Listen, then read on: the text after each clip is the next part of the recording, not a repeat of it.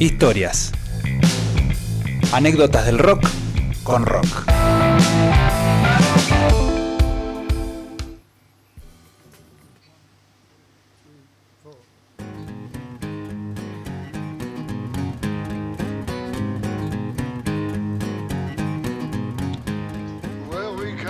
Canciones no, no muy clásicas como para, para decorar la cortina, para decorar la sección.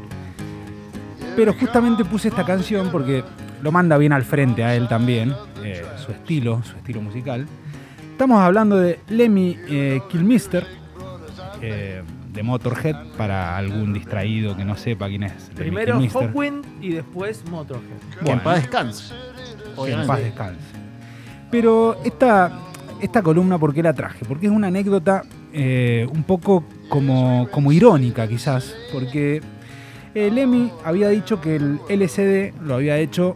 Lo, lo había hecho mejor persona, que Ajá. lo había hecho más solidario, porque era la única droga que le, le dio como eh, importancia a cómo tratar a los demás. Eh, es como que se volvió un buen samaritano. Pero bueno, para entender y, y que la droga te entienda a vos también, me parece, Sí, sí, sí. tenés que pasar alguna mala, ¿no es cierto? Eh, Volvemos al- a las malas del rock. En Claro. este caso sería Nunca un nos mal fuimos. viaje. Exactamente, de eso vamos a hablar del el primer y, y según él y único mal viaje que tuvo Ajá. con el LSD. Ajá. Eh, que él mismo lo contaba, dijo que eh, la pasó muy mal, eh, incluso se, se, eh, se juzgó a él mismo el estar consumiendo drogas, alcohol, todo. Le Ah, hizo- se replanteó la vida. se replanteó la vida Wow, con eso, ese Viaje es, místico. eso No, es bravo para no, un Lemmy. viaje ¿eh? duro Claro. fue. Le eh, pegó fuerte, le pegó mal. Claro, para, ¿eh? para ser Lemmy le pegó Para mal. ser Lemmy, guarda. Le pegó tan mal que dice que veía a las personas como animales, que los veía como ratas, que los veía como perros. Claro, Imagínate una- vos te juntás con tus amigos y ves eh, tu amigo es una Claro, rata, y tu amigo es un perro. Por lo menos mínimo, mínimo te impacta. Claro, después veía Menos como... si tu amigo es Splinter. Claro, Claro. ahí le decís maestro. Ahí le decís, Claro, y "Maestro". viene con sus amiguitos tortugas. Claro, Sí, sí, sí, ahí sí. pedimos pizza, todo. Claro. Sí.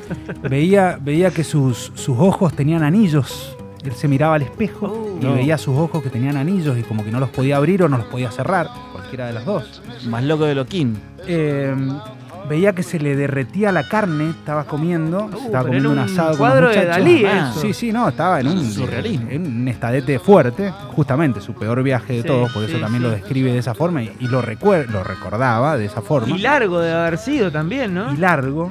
Y él dejó, dejó una frase que dice, eh, para, la- para las personas que consumen LSD, lo que les recomiendo es no se miren nunca al espejo. Ah, mira. Porque es como que parece que, Claro. que es como que eh, empeora todo, digamos, eh, el hecho de mirarte al Me espejo. imagino el lunar que tenía, ¿cómo lo habrá visto? Claro, Con claro. vi- Le apareció un- vida. claro, un pequeño Lenny adentro de Lenny. Claro. Bueno, pero todo esto tiene que ver también porque eh, Lemmy fue roadie de, de, de Mr. Music, escuchame. Ojalá. Hubiese sido roadie de Me Mr. Music, pero me no. Su mejor Bueno, época. eh, fue roadie de Jimi Hendrix. Sí, que no, sí, no sí. es, no es poca cosa, digamos. En las épocas que el LSD era legal. Era legal, era eh, como una Además sustancia. Era un boom en esa época. Era un recontra boom. 60s. Claro, y, y además lo vendían como eh, agua mineral, LSD. Sí. Entonces, eh, en una época también Jimi Hendrix llegó a mostrar y a, y a- y a contar también que él tenía 100.000 eh, 100.000 tab- Dosis. tablet, claro, 100.000 dosis de LSD que las venía trayendo y estaba todo bien, era Ajá. normal. Y en esa época estaba Lemmy ahí a, a su costado. Como quien llevaba cartones con cigarrillos, básicamente, ¿no? Eran cartones, igual. Eran Claro, cartones. eran Eran cartones, pero cartones, por eso aclaré de de cigarrillos. Sí, sí, sí. Claro. eran cartones. eh, y bueno, y tenía 100.000. Le de- ¿Cuántos le habrá dado siendo recontra generoso? Ponele que 100, siendo poco. eh, bueno, un montón. Claro, es que 100.000 es conciencia agarró muchísimo. un viajón.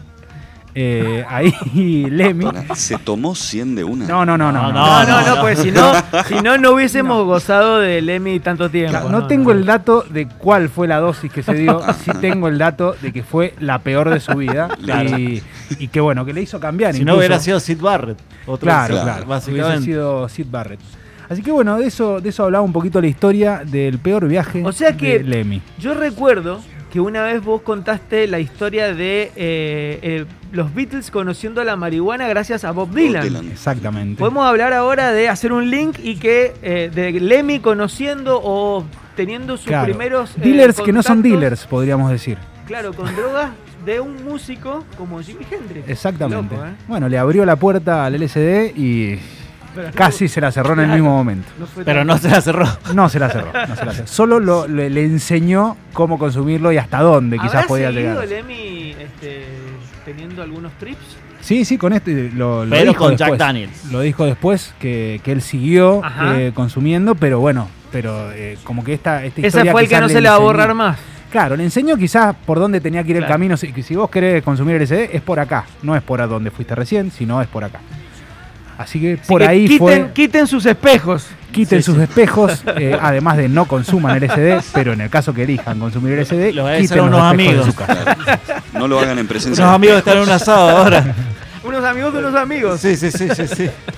Bueno, vamos Así a que bueno, nos vamos a escuchar un poco de Motorhead. Oh, sí. Dale.